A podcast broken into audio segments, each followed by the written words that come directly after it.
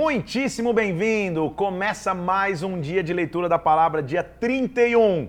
Rompemos a marca do primeiro mês lendo a palavra de Deus juntos. Vamos continuar aqui no cronista, o que ele está nos dizendo, e na verdade dizendo a uma geração de pessoas que voltou do exílio para reconstruir a cidade de Jerusalém, para reconstruir tudo que era necessário. Eles precisavam entender a história. Vamos mergulhar um pouco mais no que foi a história de Davi. Vamos orar? Vamos pedir que o Senhor venha sobre nós? Pai, eu peço que em nome do Senhor Jesus Cristo, o Senhor venha sobre as nossas vidas, que o Senhor se derrame mais uma vez, Senhor. Abre o nosso entendimento aqui, para que ao escutarmos a tua voz, ao falarmos a sua palavra, o Senhor nos direcione nos alimente, nos instrua, Senhor. Vem, fala conosco aqui, eu te peço, em nome do Senhor Jesus Cristo, em nome de Jesus. Amém e amém. A gente já viu ontem que Davi foi um, um, um, um homem que deixou um legado. Ele teve a intenção de construir o templo. Deus disse: não vai ser você que vai construir, vai ser o teu filho que vier depois de ti. Deus faz uma aliança com ele, inclusive messiânica, porque o rei que vai vir depois de você vai reinar eternamente, o seu reino vai ser eterno. É óbvio que não está mais falando só de Salomão. Só que de forma prática, o que, que Davi faz então? Ele deixa tudo preparado. Ele prepara o terreno, ele prepara o material, a gente já viu quanto de ouro, quanto de prato, quanto de bronze que ele deixou. Prepara os trabalhadores, dizendo, ó, vocês vão trabalhar aqui. Ele deixa tudo pronto para que uma próxima geração pudesse desfrutar do que um dia ele tinha sonhado. Ele é a essência de um verdadeiro líder segundo o coração de Deus. Nossa leitura continua hoje aqui em 1 Crônicas capítulo 27, com, mostrando a organização que Davi tinha. A gente já viu que ele foi o homem que instituiu a adoração na tenda, a adoração no seu tabernáculo. Diante da arca, ele deixou os levitas adorando, mas não só isso. A gente vai ver que ele também deixa chefes de famílias, capitães de exército, organizados como líderes. Então, Davi era um homem que também sabia formar líderes, ele formou grandes líderes. Capítulo 27, versículo 1. Estes são os filhos de Israel segundo seu número, chefe das famílias, capitães de milhares, de centenas, cada um, versículo 27, versículo 1 do capítulo 27, entravam e saíam de mês em mês durante o ano 24 mil. Então pensa você que está achando que é difícil organizar uma escala com, sei lá, 500, 600 mil pessoas, 50 pessoas, 10 pessoas. Eu estou falando de 24 mil pessoas em turno trabalhando, Davi que organizava. Pensa numa planilha de Excel que ele tinha que fazer para escalar todo esse povo. Aí o capítulo 27 está descrevendo dentro de todas essas escalas que eles tinham. Olha lá, os filhos de Pérez, capitães dos exércitos, o turno do segundo mês, o turno do quarto mês, o sexto, o sétimo, ou seja, um capítulo inteiro mencionando como ele organizava. Anota aí para você, se você quiser anotar. Comandantes militares, líderes tribais, oficiais de governo, administradores. Então, olha comigo como, como a organização de Davi é muito mais além do que os adoradores que ele colocava para ficar adorando lá com o Iadá, lembra? Com o celebrar, com as mãos estendidas diante da arca. Além disso, os levitas tinham porteiros, os levitas tinham os, os, os da linhagem de Zadok que ofereciam holocausto, mas agora eu estou vendo os chefes tribais, os administradores, os comandantes militares todos tinham um serviço. Isso está tudo lá no capítulo 27. Olha lá, a partir do versículo 16. As tribos tinham chefes. O capítulo 27. Os administradores dos tesouros do rei tinham chefes. Então, é, tinham grandes administradores. Eu quero chamar a atenção, é, é, o final do capítulo, do versículo 31 do capítulo 27. Eles eram administradores da fazenda do rei Davi. O rei Davi tinha muitas posses, era riquíssimo, porque um rei em Israel tinha muita possessão. Ele tinha um administrador para os seus bens pessoais. A gente já viu que ele deixou do seu tesouro real também provisões para que o templo fosse construído. Mostra, mostra a partir do 32 que ele tinha conselheiros, que ele tinha Jonatas, tio de Davi, como conselheiro de homem sábio, Aitofel fazia parte do conselho do rei, é, depois sucederam Joiada, filho de Benaia, e Joabe, comandante do seu exército. Então, todo líder precisa de pessoas ao seu lado para que grandes coisas aconteçam. Seria impossível Davi fazer tudo sozinho se ele não tivesse um time. E ele está mostrando o time de liderança dele, desde os adoradores até os líderes, conselheiros dele, comandantes de exército. Então, em liderança se estabelece grandes coisas. Aprenda então a trabalhar em equipe, aprenda a trabalhar com grandes times, faça parte de times que constroem coisas grandes para o Senhor. Aí continua. Partir do capítulo 28, a gente vai ver Davi, como esse homem que a gente já aprendeu, que é um, que é um homem que deixa legado na terra, apresentando Salomão como seu sucessor.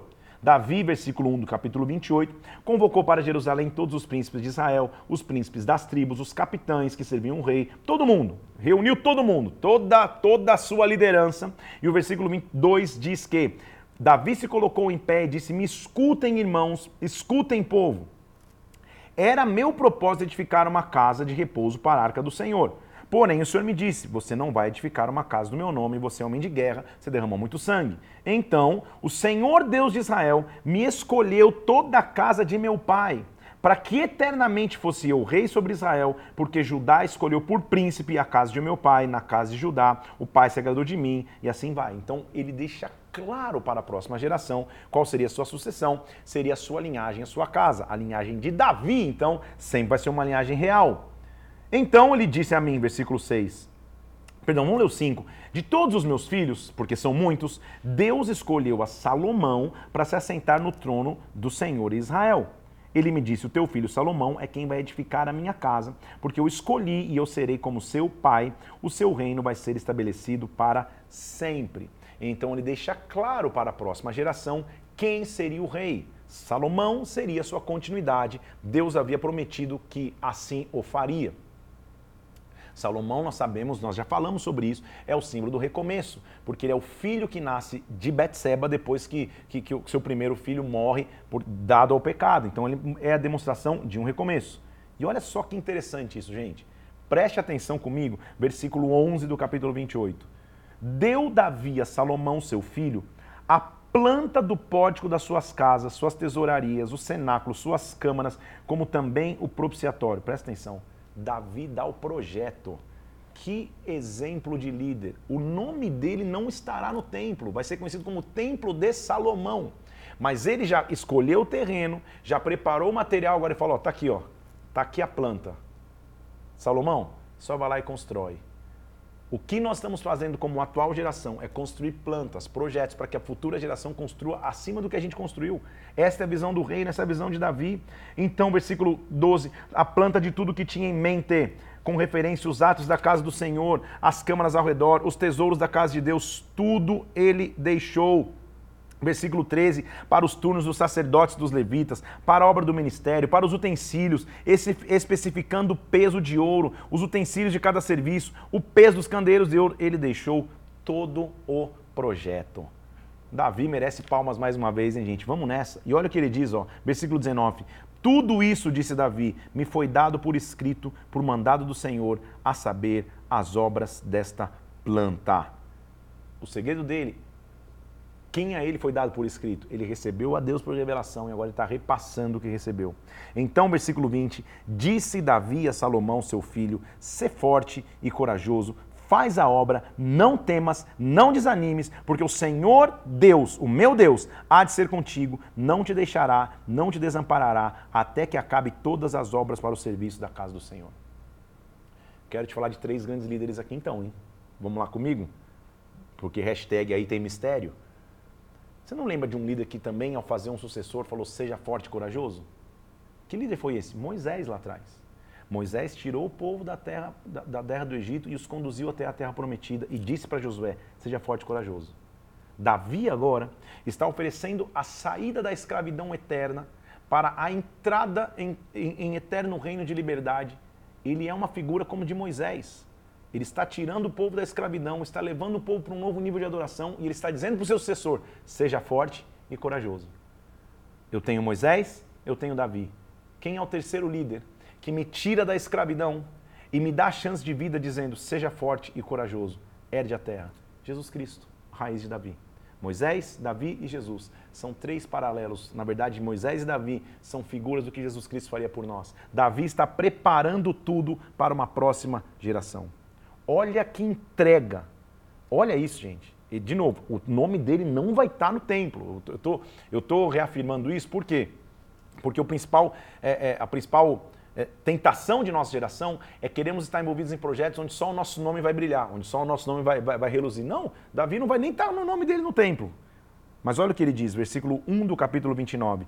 Disse mais o rei Davi a toda a congregação: Salomão, meu filho, a quem Deus escolheu, ele é moço, ele é inexperiente. A obra é grande. Esse palácio não é para homens, é para o Senhor. Eu, olha o que é paternidade de verdade. Versículo 2. Eu, com todas as minhas forças, já preparei para a casa do meu Deus ouro para obras de ouro, prata para as obras de prata, bronze para as obras de bronze, ferro para as de ferro, madeira para de madeira, pedra, pedra de engaste, tudo em abundância tudo em abundância. Quem preparou tudo isso? Davi.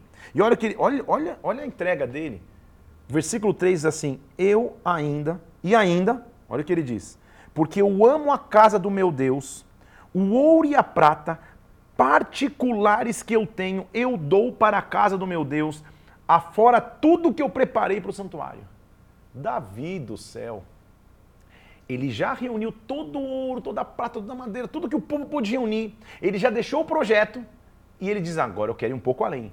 Do meu tesouro real, das minhas economias reais, eu também quero dar. Por quê? Porque eu amo a casa do meu Deus. Líder é aquele que sempre vai além aquele que sempre entrega o algo mais, é aquele que sempre faz mais do que os outros, porque ele se entrega, porque ama a casa do seu Deus. E olha, não é pouca coisa não, olha o que ele fez. O que, que eu vou dar? Versículo 4. 3 mil talentos de ouro, ouro de ofiro, o ouro mais puro que existia, 7 mil talentos de prata para cobrir as paredes, ouro, quem, pois, olha o versículo 5, está disposto hoje a trazer ofertas liberalmente ao Senhor? Líder só puxa a fila. Ele só não manda os outros fazer, ele faz também. Então Davi está falando, gente, eu não vou construir, Deus não deixou, disse que não sou eu que vou construir, meu filho vai construir, contudo ele é muito moço, ele é muito jovem, eu vou deixar tudo pronto para ele, ele vai construir. Ok, agora além de tudo que eu juntei, eu vou fazer parte desse sacrifício. Do meu tesouro pessoal, das minhas riquezas pessoais, eu quero dar. E aí? Quem vai trazer também? É isso que ele estava falando. Olha o que acontece, versículo 6. Quando você, como líder, faz algo, você se torna um exemplo. Então, os chefes das famílias, os príncipes das tribos, os capitães de mil, os cem, até os intendentes sobre as empresas, voluntariamente contribuíram. Deram para a casa de Deus cinco mil talentos de ouro, dez mil dáricos, dez mil talentos de prata. Versículo 8. Os que possuíam pedras preciosas trouxeram para o tesouro da casa do Senhor. Versículo 9. E o povo se alegrou com tudo que se fez voluntariamente, porque de coração íntegro deram liberalmente, e o Senhor também. Também o rei Davi se alegrou com grande júbilo. A gente podia até parar por aqui, né? E entender que coisas grandes só são feitas com entrega só são feitas com, com dedicação, só são feitas com honra. Eu já falei isso aqui outras vezes, eu não me canso de falar. Esse aqui é um esforço de equipe. Mas uma das principais, ou a principal coluna ao meu lado, que faz essa obra acontecer, que faz esse, que faz esse projeto se tornar realidade, é minha esposa, pastora Mila. Se não fosse por ela, eu jamais poderia ter essa dedicação, porque ela se dedica inúmeras, é, com inúmeras atividades nos bastidores para que isso aconteça também. E, e inclusive pela agenda, pela correria, são raras oportunidades que ela consegue estar junto comigo. Então hoje ela está junto comigo aqui de novo, de surpresa, não sei se vai ficar feliz ou não, vou chamá-la só para ela dar um tchauzinho aqui, ó. Aparece aqui, Mila. Muito bem, eu também não pentei o cabelo. Vem cá, vem cá tranquilo. Vem cá, isso. Ah, dá um oi para todo mundo. Olha ela aí, ó. ó. Quer falar alguma coisa? Não? Ó, essa foi a aparição. Aparece de novo, dá um oi, dá um tchau. que aparição mais rápida. Relâmpago, parece? Ah, é, beijou minha cabeça. Muito bem. Ela é linda demais. Quero agradecer e honrar publicamente, porque sem dedicação não dá para construir algo. O que Davi está fazendo, cara, eu só estou puxando o exemplo. Vocês vão entregar também? Todo mundo entrega. E olha a alegria da entrega. Ninguém que entrega em Deus entrega, ah, Senhor, que dificuldade, ah, Senhor. Não, entrega-se com alegria. Olha o que ele diz no versículo 10. Então Davi louvou o Senhor perante toda a congregação, dizendo: Bendito és tu, Senhor Deus de Israel, nosso Pai de eternidade em eternidade. Teu, Senhor, versículo 11, é o poder, a grandeza, a honra, a vitória e a majestade. Tudo é teu quanto há nos céus e na terra. Teu Senhor é o reino, o Senhor se exaltou, chefe sobre tudo. Olha o que ele diz: riquezas e glória vêm de ti, tu dominas sobre tudo, na tua mão há força e poder, contigo está o engrandecer e dar força. Senhor, graças te damos e louvamos o teu glorioso nome. Olha a alegria em trazer uma oferta ao Senhor. Olha o que ele está dizendo, versículo 14 do capítulo 29. Porque quem sou eu? Quem é este povo para que pudéssemos dar voluntariamente estas coisas? Tudo vem de ti, das tuas mãos nós te damos.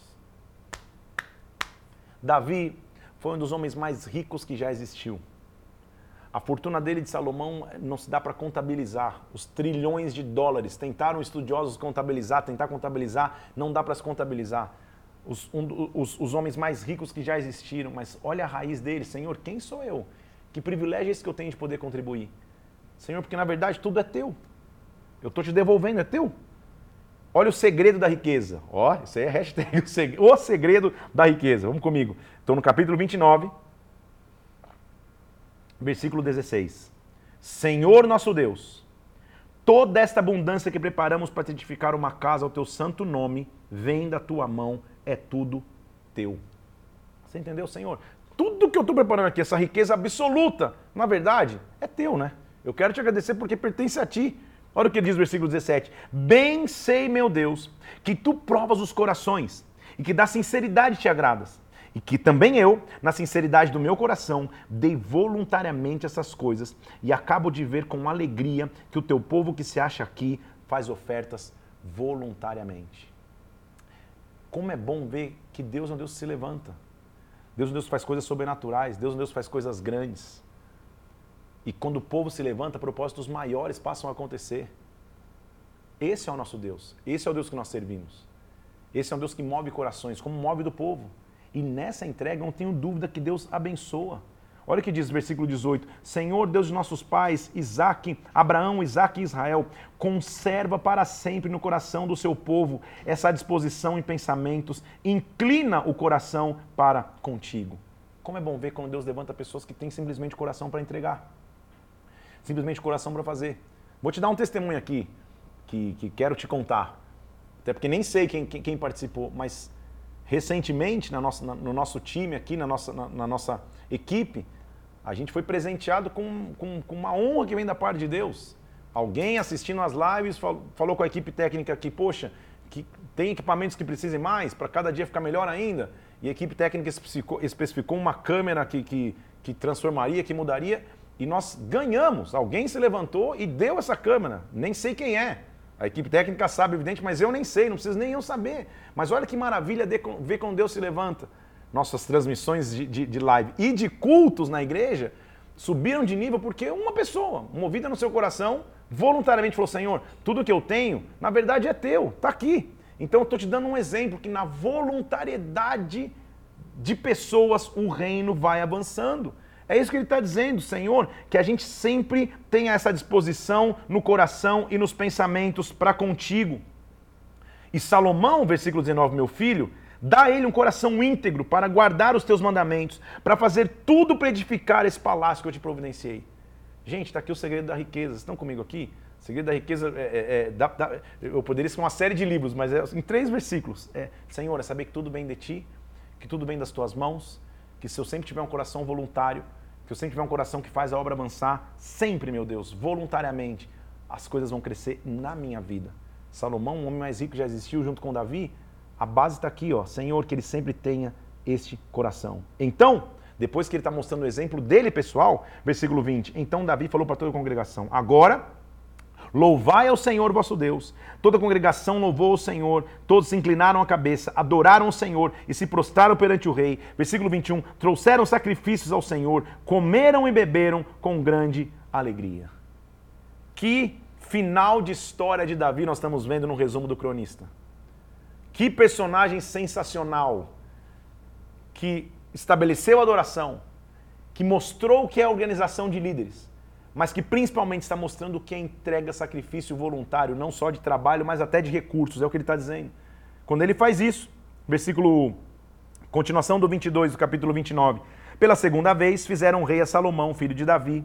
Ungiram ao Senhor por príncipe e a Zadok por sacerdote. Salomão, versículo 23, assentou-se no trono do Senhor, rei em lugar de Davi. Presta atenção, versículo 23. E prosperou, e todo Israel lhe obedecia. Você entendeu o segredo da prosperidade? O segredo da prosperidade de Salomão não vem do nada, vem do que ele aprendeu com Davi. Ele, Davi falou, cara, eu preparei das riquezas, eu deixei a planta pronta, eu não quero o meu nome no templo, não precisa, eu não quero glória para o meu nome, tá tudo certo, eu vou pegar dos meus tesouros pessoais, eu vou falar, na verdade, Senhor, que privilégio é esse que eu tenho de participar, que alegria é essa que eu tenho de participar. Deus é grande, Deus é majestoso, Deus é sobrenatural, é isso que ele está dizendo. Então continua, ótimo. É, Ótimo não, né? Porque ele vai morrer. Não, vamos ler o versículo 25. O Senhor engrandeceu de sobremaneira Salomão perante todo Israel. Deu-lhe majestade real, a qual ele não teve ou nenhum outro rei de Israel teve. Você entendeu onde está a base da majestade? Onde está a base da grandeza? Entrega. Então, Davi, filho de Jessé, reinou sobre todo Israel, reinou 40 anos, 7 em Jerusalém, perdão, 7 em Hebron, 33 em Jerusalém. Morreu, versículo 28, em ditosa velhice. Sabe, quando a Bíblia usa essa expressão ditosa velhice, quer dizer, ele morreu de forma abençoada. Ele não morreu porque foi assassinado, não morreu porque a mão de Deus pesou sobre ele, ele morreu em ditosa velhice, ele morreu em bênção. Cheio de dias, riquezas e glórias, e Salomão, o seu filho, reinou em seu lugar. Mais uma vez, a gente já tinha lido a história de Davi, mas que linda a história de um homem que dedicou a sua vida para deixar um legado para próximas gerações. Quando a gente escuta que Jesus Cristo é a raiz de Davi, eu espero que agora você entenda um pouco mais profundamente o porquê Jesus é a raiz de Davi. Porque Deus pegou um homem que cometeu erros, mas que quando foi recontar a história dele, esse erro nem precisou ser mencionado, porque Deus já tinha apagado esse erro da sua memória. O que ele deixou foi: havia um homem que estabeleceu adoração profunda, que estabeleceu uma entrega profunda, que através dessa entrega uma, um, um legado geracional pode ser feito. Feito isso, a história continua em 2 Crônicas. Eu já te disse ao falar da, do, do, panorama completo de 1 Crônicas que, na verdade, é um livro só, né? Ele só foi dividido aqui é, é, para a maneira de organizar melhor os textos, mas é um texto só, é uma história só. A mesma coisa, eles estão contando para a geração pós-exílio, que voltaria para Jerusalém, tudo aquilo que Deus fez. Ele começou lá em 1 Crônicas em Adão, parou na, na, na genealogia de quem voltou para Jerusalém e ele voltou na história de Davi para recontar a história de Davi, para que de Davi para frente pudesse ser contado como Deus restabeleceu a adoração ou estabeleceu a adoração em Israel. Segundo Crônicas, então, abrange um período que vai do começo do reinado de Salomão, filho de Davi, até o final do exílio, que foi em aproximadamente 538 a.C. Então, nesse cenário, que é posterior ao exílio, o mundo estava sob o controle do Império Persa, e eles vão contar para ajudar a história de Salomão, para entender toda a glória que Salomão pôde representar, toda a grandeza que Salomão pôde ap apresentar, e agora deveria ser construída. No retorno da Babilônia, na verdade, no retorno já da influência persa, é o registro da história do povo de Deus, especialmente em Judá.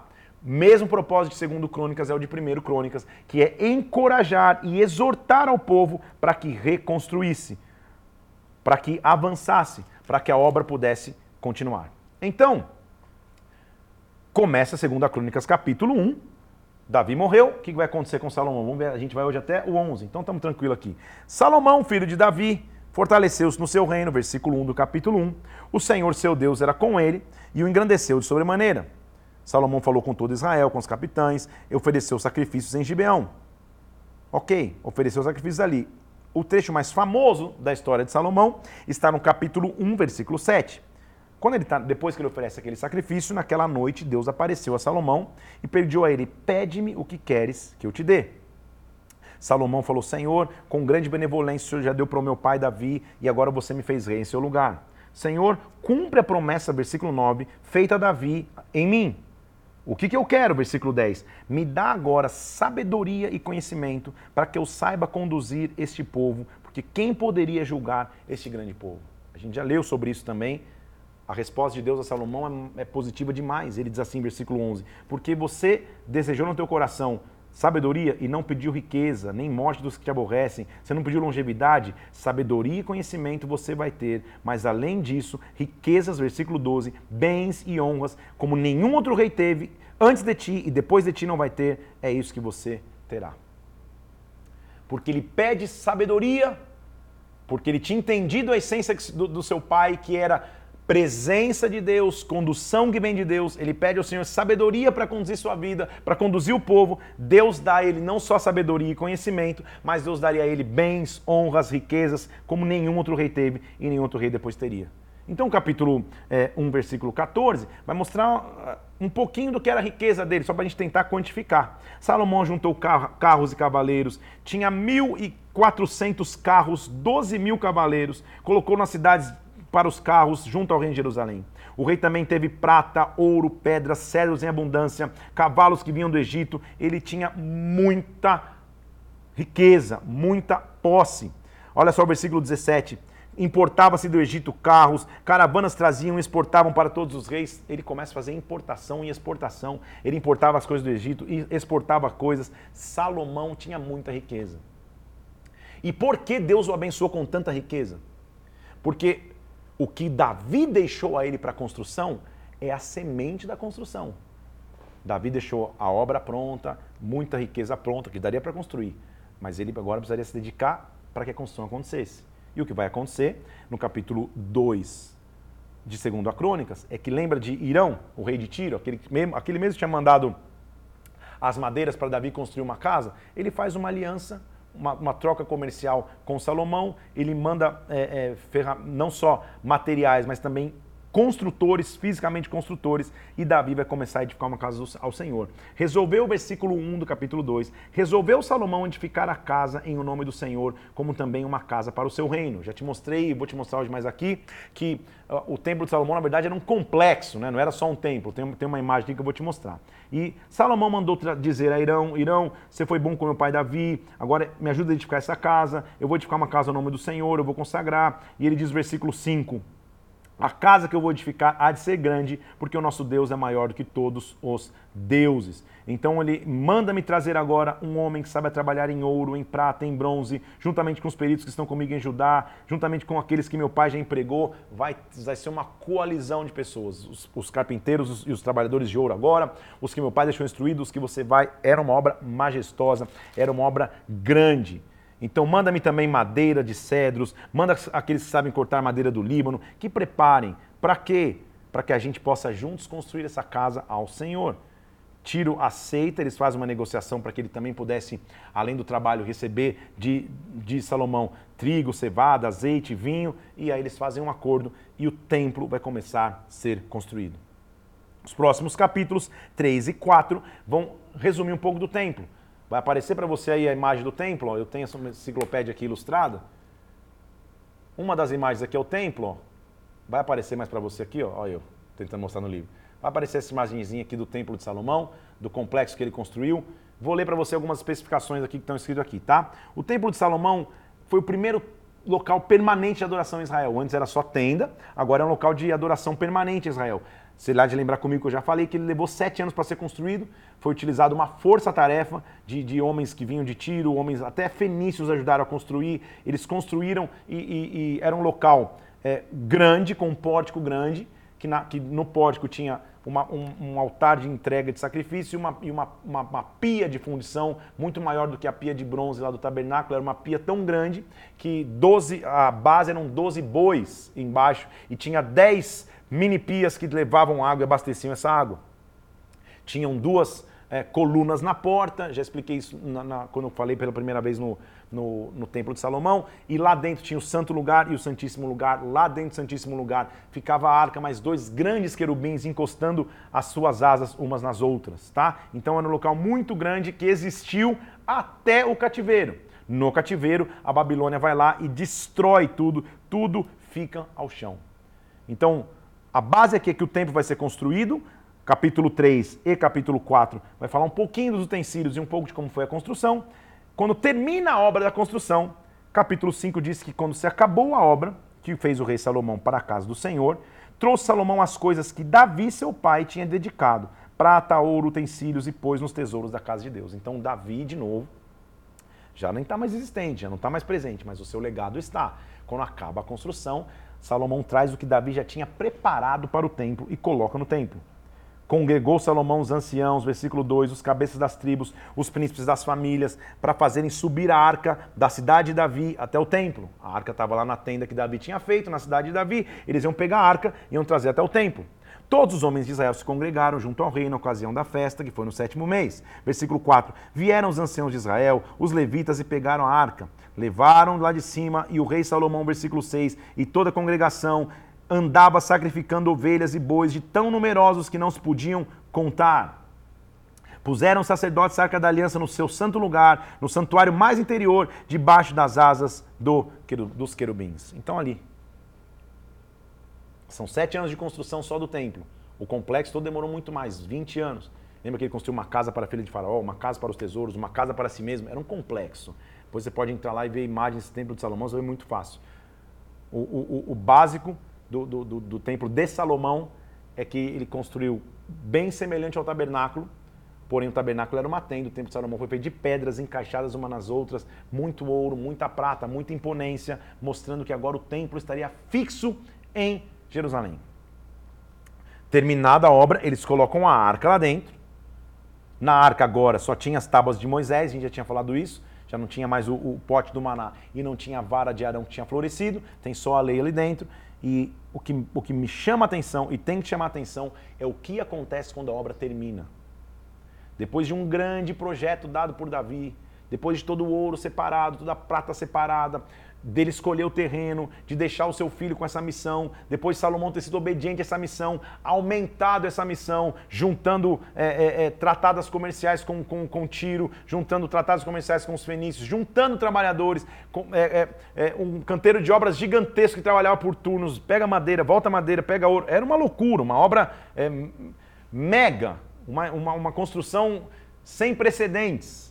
Depois que ele termina tudo, acontece o principal Segundo Crônicas, capítulo 5, versículo 13. Quando eles terminam, quando em uníssono, em uma só voz, todos tocaram as trombetas e cantaram para se fazer ouvir, para louvarem ao Senhor, para render graças. Quando eles levantaram a voz com trombetas, símbolos, instrumentos musicais para louvar ao Senhor, porque Ele é bom, porque sua misericórdia dura para sempre. Então aconteceu que a casa, que casa? A casa do Senhor se encheu de uma nuvem. O legado principal de Davi não foi a planta da construção, não foi a enorme quantidade de ouro, prata ou bronze, não foram os utensílios que ele programou que estivessem lá dentro. O principal legado de Davi para o Templo de Salomão se chama adoração. Quando o povo começa a adorar junto, a casa é invadida por uma nuvem. Que nuvem é essa? Versículo 14. De maneira que os sacerdotes não podiam ficar ali para ministrar por causa da nuvem. Que nuvem é essa? Porque a glória do Senhor encheu a casa de Deus o que eu quero profetizar sobre a tua vida, sobre a minha também, é que quando a gente conclui o que Deus nos pediu, a marca dessa conclusão é a glória de Deus que se derrama, é a presença de Deus que se manifesta, é o Espírito Santo que vem. Ah, como é bom conhecer e ter intimidade com esse Deus. Há um poder então, e anota que fiz algumas anotações também, há um poder na unidade do louvor. Lembra que eles juntos tocam uma só voz e cantam, porque o Senhor é bom, porque o Senhor é bom, sua misericórdia dura para sempre, o Senhor é bom, sua misericórdia dura para sempre. Eles começam a falar isso, a nuvem entra na casa, os sacerdotes nem conseguiam mais ficar, porque a glória do Senhor entrou na casa. Então, há um poder na unidade do louvor. Anote as características. Primeiro, eles tocavam como se fossem um. Eles tocavam como se fossem um. Nesta unidade, a glória de Deus se manifesta. Na unidade, Deus manifesta a sua glória. Quando isso acontece, Salomão declarou, falou: Meu Deus, versículo 1 do capítulo 6. Disse Salomão: O Senhor declarou que habitaria numa nuvem espessa. O Senhor declarou que o Senhor habitaria na glória. Senhor, pensa nesse momento que lindo, gente. Eu te edifiquei uma casa, lugar de sua morada lugar de sua eterna habitação.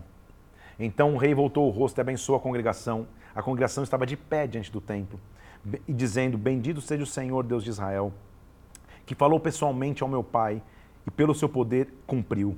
Desde o dia que tinha tirado o povo do Egito, ele não tinha escolhido cidade alguma, nem escolhido ninguém para ser chefe sobre Israel. Mas agora, versículo 6, eu escolhi Jerusalém para que ali seja estabelecido o meu nome, e eu escolhi a Davi para ser o chefe do meu povo de Israel. Ali começou a raiz de Davi. A raiz de Davi é o templo estabelecido, mas é a glória de Deus se manifesta através da adoração. Quando a congregação está toda reunida, é tipo dia da inauguração. Está todo mundo reunido na porta do templo ali e Salomão está ali. Versículo 12 diz que Salomão os colocou diante do altar, na presença de toda a congregação. Salomão tinha feito uma tribuna de bronze, cinco côvados de comprimento, tipo um, um, um, altar, cinco, cinco, cinco de largura, três de altura. Tinha se colocado no meio do pátio. Se colocou de pé sobre ela e ajoelhou-se na presença de toda a congregação. Israel estendeu as mãos para o céu, dizendo: Senhor, Deus de Israel, não há Deus como tu, nos céus e na terra, que guardas a tua aliança e a tua misericórdia. É linda essa casa que nós construímos. Porém, versículo 18: De fato habitaria Deus com os homens na terra? Eis que os céus e até o céu dos céus não podem conter, quanto ao menos esta casa que eu edifiquei. Senhor, tá linda essa casa, mas eu sei que o Senhor não habita só aqui. Essa casa é só uma expressão, Salomão está dizendo isso. Agora, o que eu te peço, Pai, atenta para a oração do teu servo. Atende para a súplica, versículo 19 do capítulo 6. Versículo 20, para que os teus olhos estejam abertos, de dia e de noite sobre esta casa, sobre o lugar que o Senhor diz que estaria, escute a oração que se fizer neste lugar o que ele tinha feito é ter criado um canal. Senhor, nós temos um lugar de adoração. Isso é muito significativo naquela época, né, gente? Lembra que, que, que, o povo tinha saído do Egito, só caminhando no deserto, só adorando a Deus no tabernáculo, entra na Terra Prometida, muitas lutas, muito tudo, tanta coisa aconteceu depois, depois que o povo entrou na Terra Prometida, juízes, reis, é, é, e, e Saul e Davi, e agora Salomão está se levantando para construir uma casa e para dizer: nesta casa aqui, da onde se fizer essa oração, o teu povo vai ser ouvido. Aí eles estão dando várias condições, olha lá, é, versículo 24. Quando a gente pecar contra ti, escuta que se orar nesse lugar. Versículo 25. Quando os céus se fecharem, escuta. Versículo 28. Quando houver fome na terra, escuta, ouve, responde-nos, para que todos temam e andem nos seus caminhos. Quando pecarem contra ti, ele vai dando várias indicações que a gente poderia, o povo poderia ter um lugar para clamar.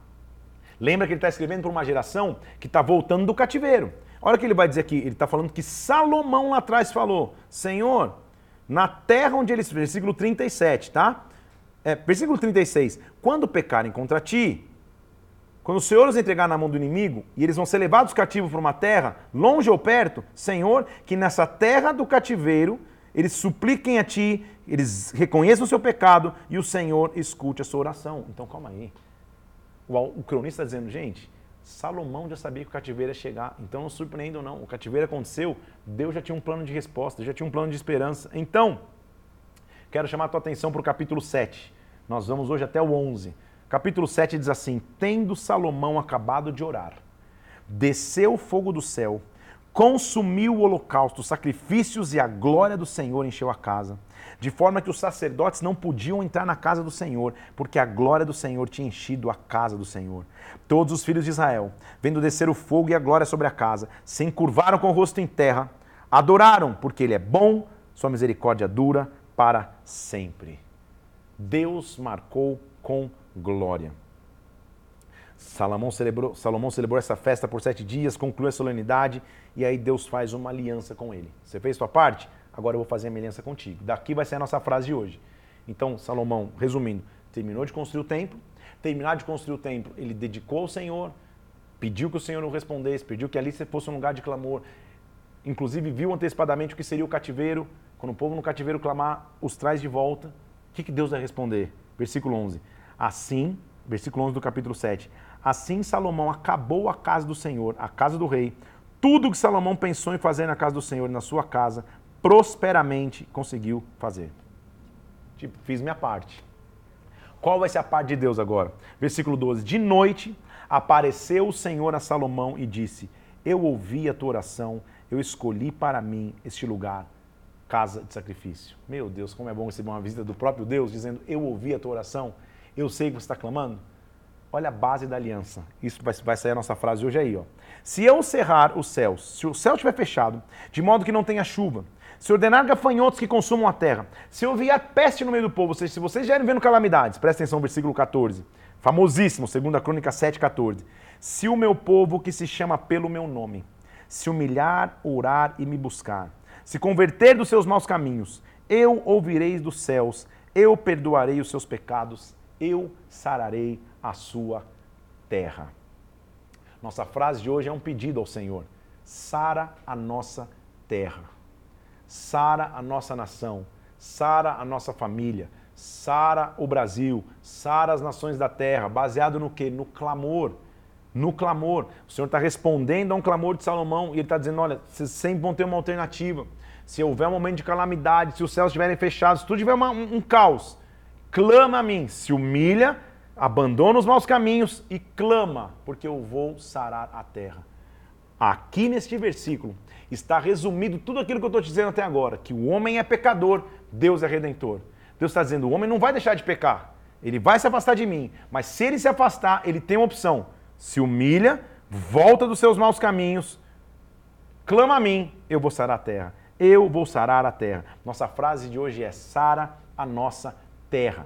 Que hoje seja um dia de clamor, de entrega, para que nós entendamos que nós temos um Deus e quando clamamos, ele responde. Por quê? Versículo 15: Estarão abertos os meus olhos, atentos os meus ouvidos para a oração que se fizer neste lugar.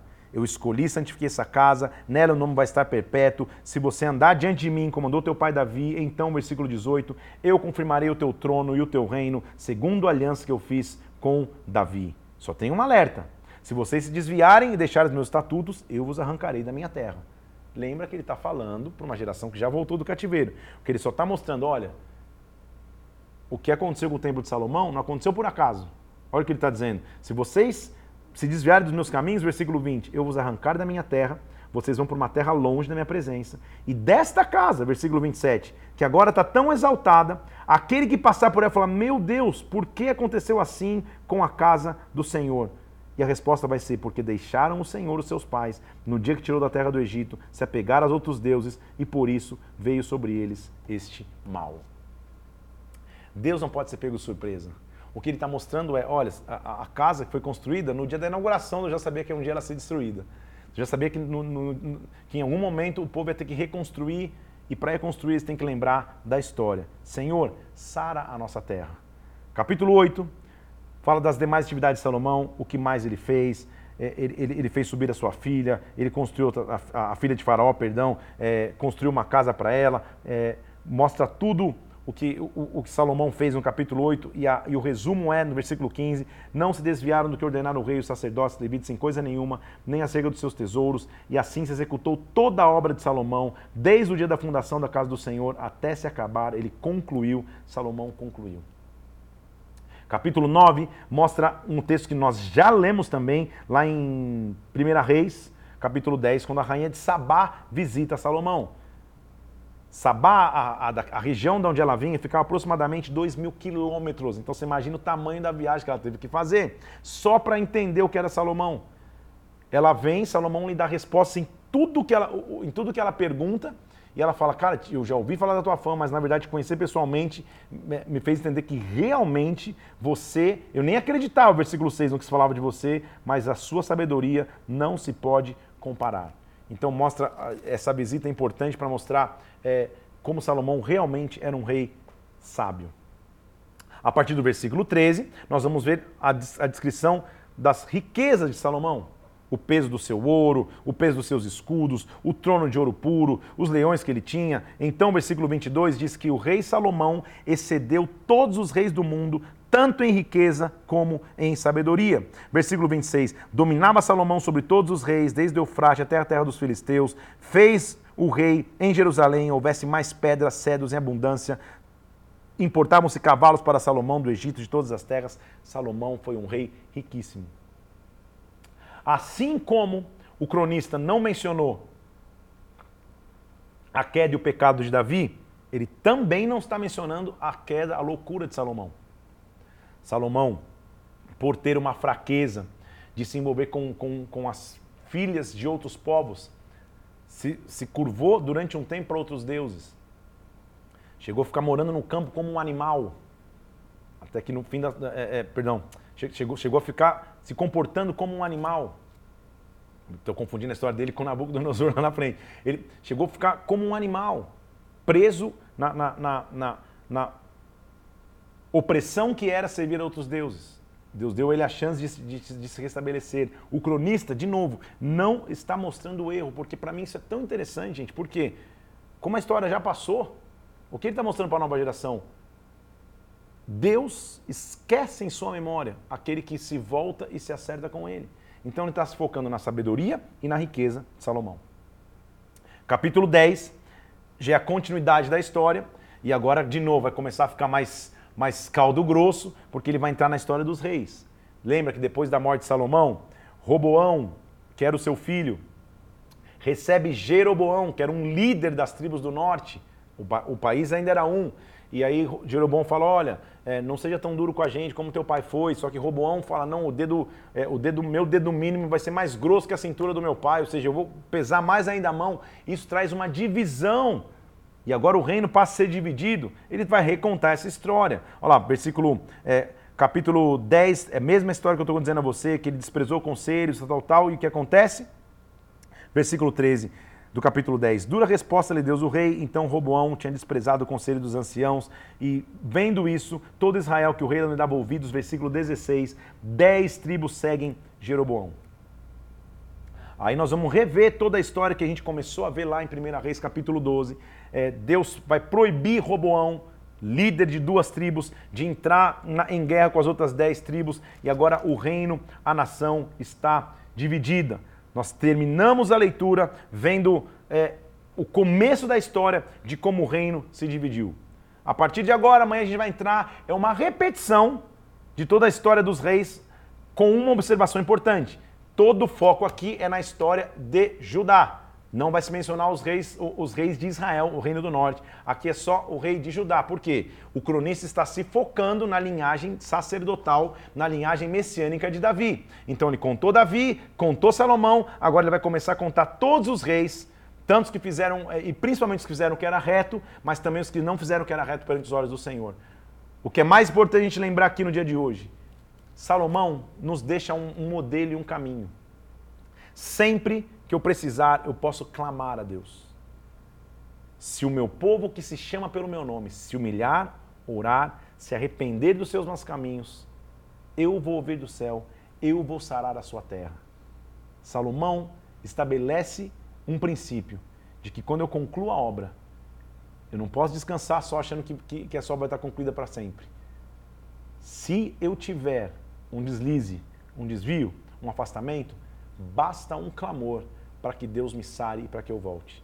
A frase de hoje, sara a nossa terra. Use esse período para clamar pela nossa geração. Use esse período para clamar pela nossa nação. Use esse período para clamar para a igreja brasileira.